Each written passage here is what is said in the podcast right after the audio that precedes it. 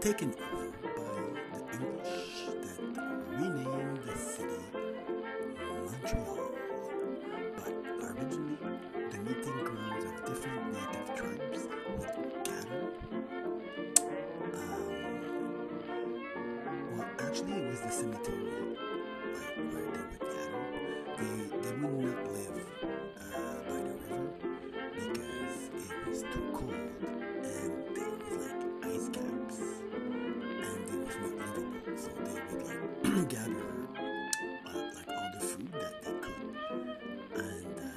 uh, the winter. Winters uh, were pretty harsh, pretty harsh. They uh, would like make camps higher up in the forest, and sometimes they could survive eating um, deers and moose. So I'm originally from uh, the West Island of Montreal,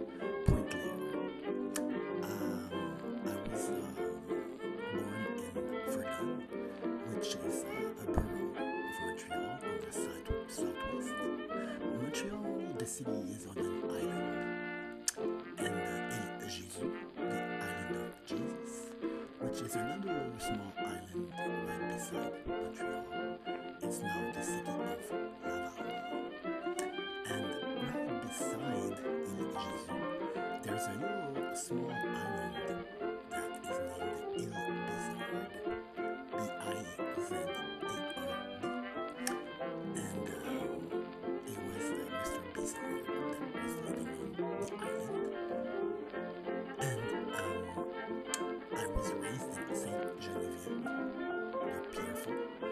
which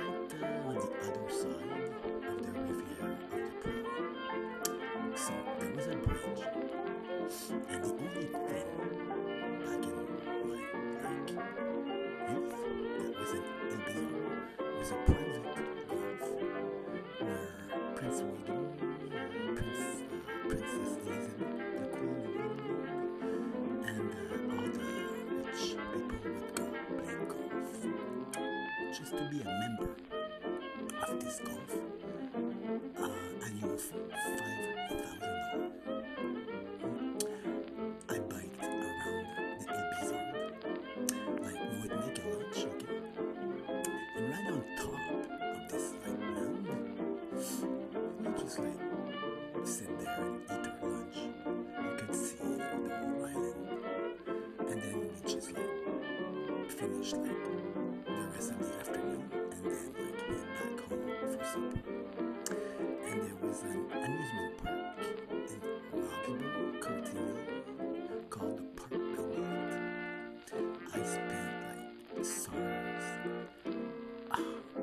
so much fun. It was an amusement park. They had like wooden roller coasters.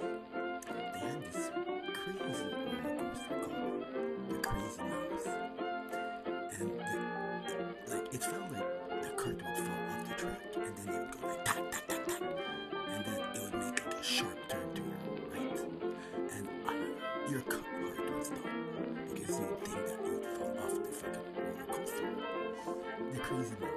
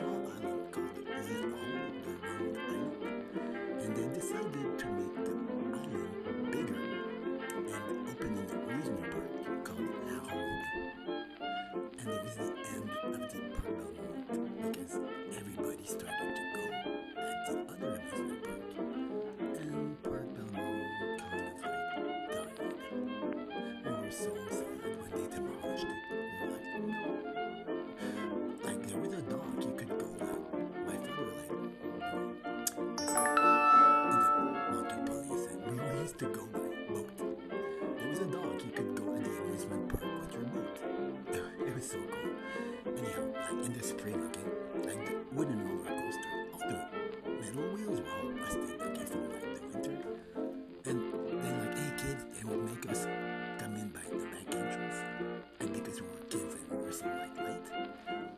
just like wheel, uh, oil all the wheels, and then they're like, okay kids, go in the roller coaster. But the wheels were rusted, and the fucking buggies didn't go like all the way up, like the roller coaster. So they screamed at us like, get off the cart and push it up all the way up. And we're like, uh, yeah, okay, let's go. So it was like a really, really small edge, and it would do like, be careful not to fall off. And we're like, okay, guys, one, pushed it, pushed it all the way up, and then we had to jump back, close the fucking thing, the security like bar, and then like, whoa, we'd go like, it was crazy. But when the management saw that they were using us kids to do that, they got in big trouble, and that was the end. That was the end of it. but it was so much fun. And one time, I don't know if you've seen those. It was like a, it looked like a teacup,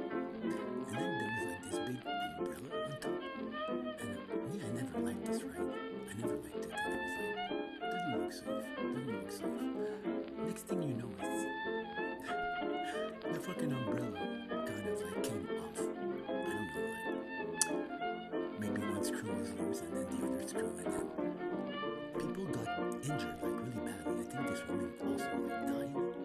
And me, I was standing in the lineup, in the lineup for the other ride beside it, which was like the Aladdin's carpet. That was a fun ride, and I was like, there's something doesn't seem right.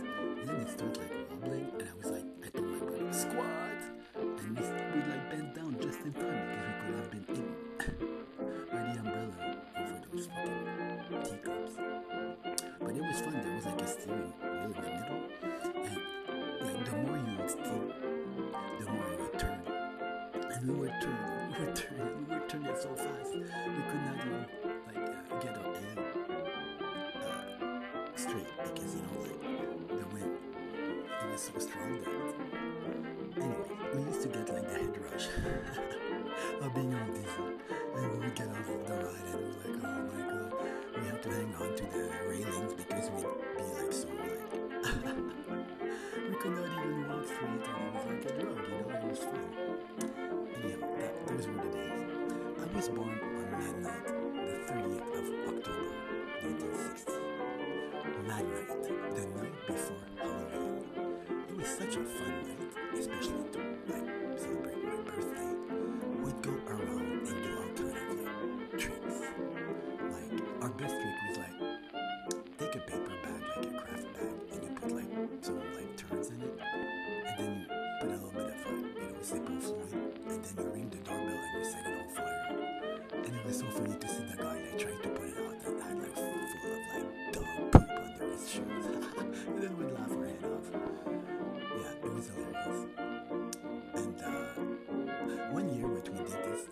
a screwdriver and we unscrewed all the license plates. Okay, and we switched them from like one side of the street to the other side.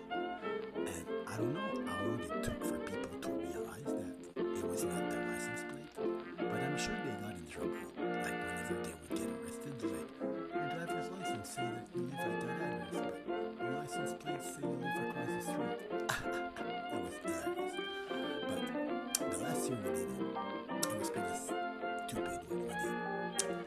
We unscrewed all the stop signs, like all of them. And you know what happened? Cars start to smash each other.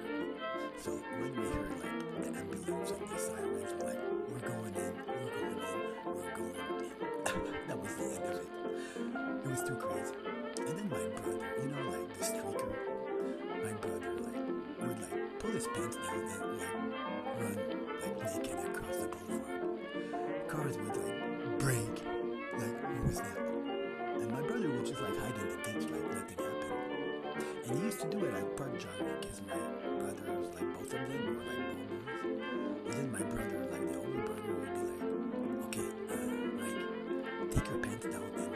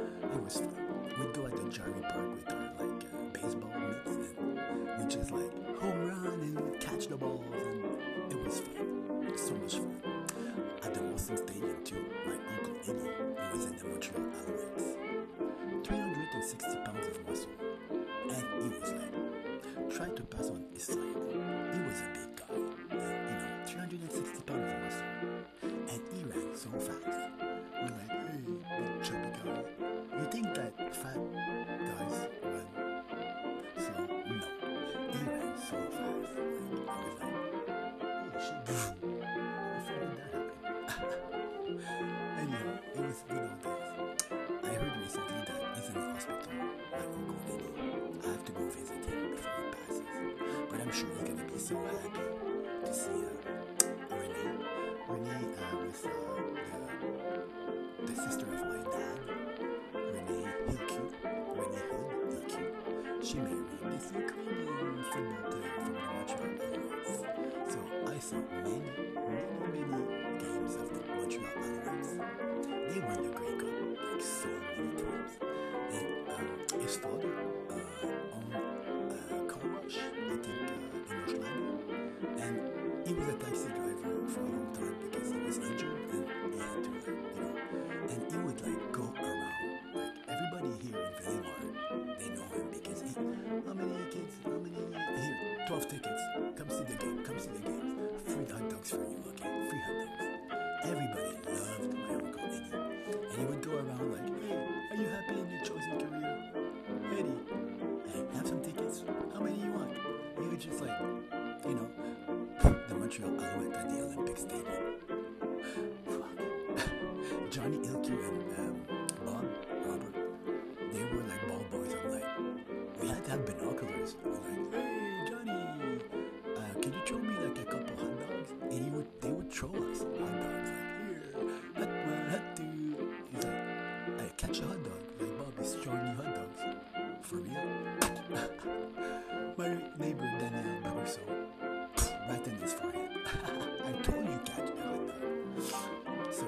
But the Olympic Stadium, I mean, they're gonna have to demolish this thing. It's falling apart. And I mean, the smokers.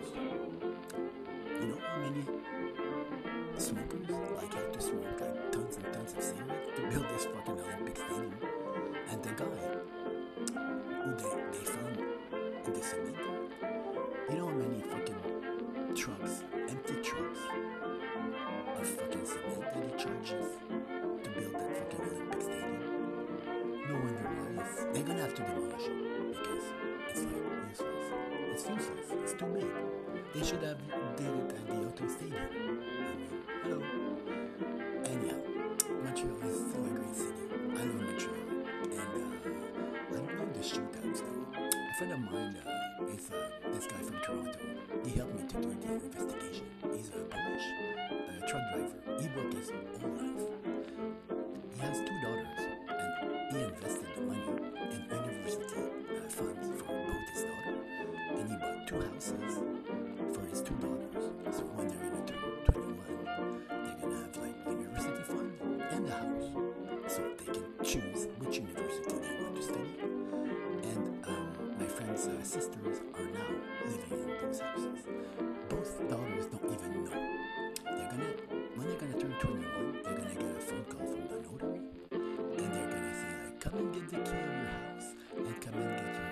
money your dad put aside for you."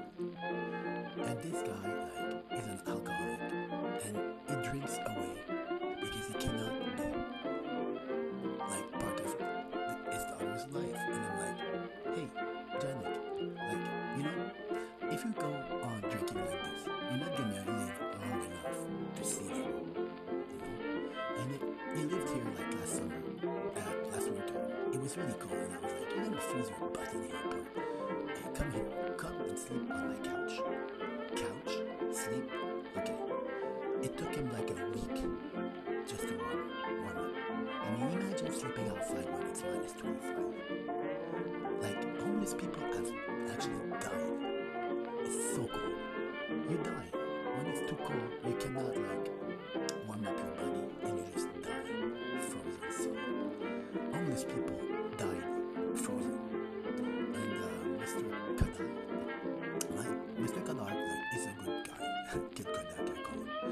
to be minister of the immigration. You know how hard it was to immigrate here before. Only people who had money could immigrate. But Mr. Coderre changed all that. It's now much easier. And my father was like him. He always uh, changes uh, his scope. Like, uh, he was federal, and then he was like municipal, and then he was like provincial. I'm like, hey, only fools don't change their mind. I mean, you know, he wants to and feel the crowd wherever. And now, have you seen him? He did boxing. Like when he lost the election and Madame Soleil and Valérie Plante, he was sure he was going to win the election. He was so sure that the next day he woke up and he was like, oh my god, I'm not the mayor anymore. And guess what? His son frauded credit cards. I read an interview when he went like down,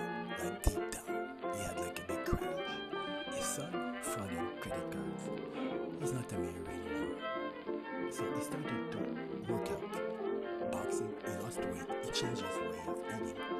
And I was like, I recognized him by his voice. I had the TV on and I was like, hey, this is Mr. Coderre. I look up and went, oh, oh shit, he's that skinny. I didn't recognize him. I recognized him just by his voice. But you know what? I used to be a cash driver. I worked for the Canadian jumping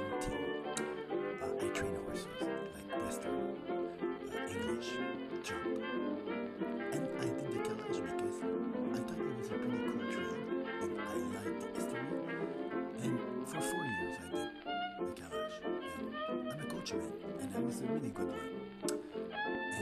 And I was like, when I got into this, I was like, I wanted to improve the living quality of the horses and also I wanted to improve the job for us. Next thing you know, she gets elected and then she updates the calèche business. What? Me and Patrick Vezo, he was another calèche driver,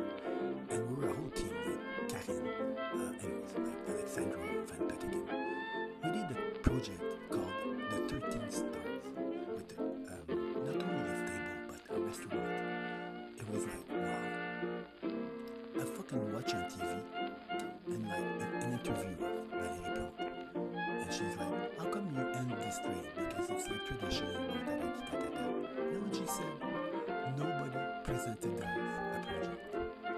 What? What about our project? Well, we presented it to Mr. Coderre. But don't tell me nobody told you about it. Because twice I went to arrondissement and I asked two years in a row, what drastic change are you going to do to improve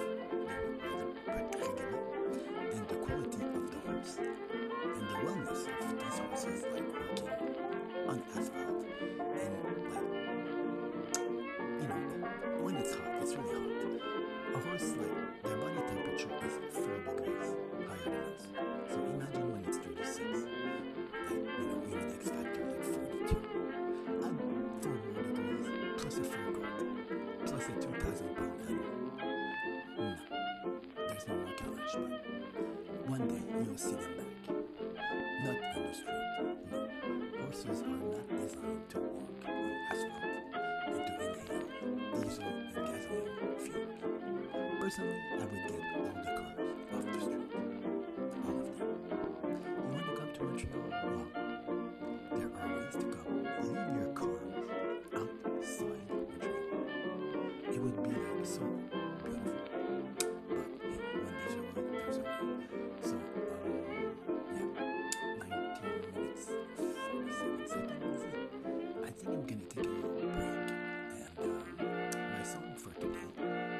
a song I really liked, and a lot of people covered this song. And I like the version of uh, Timmy Thomas. Why can't we live together? So I'm gonna try to set it up so uh, we can listen to this song. Why can't we live together? See you later, alligator.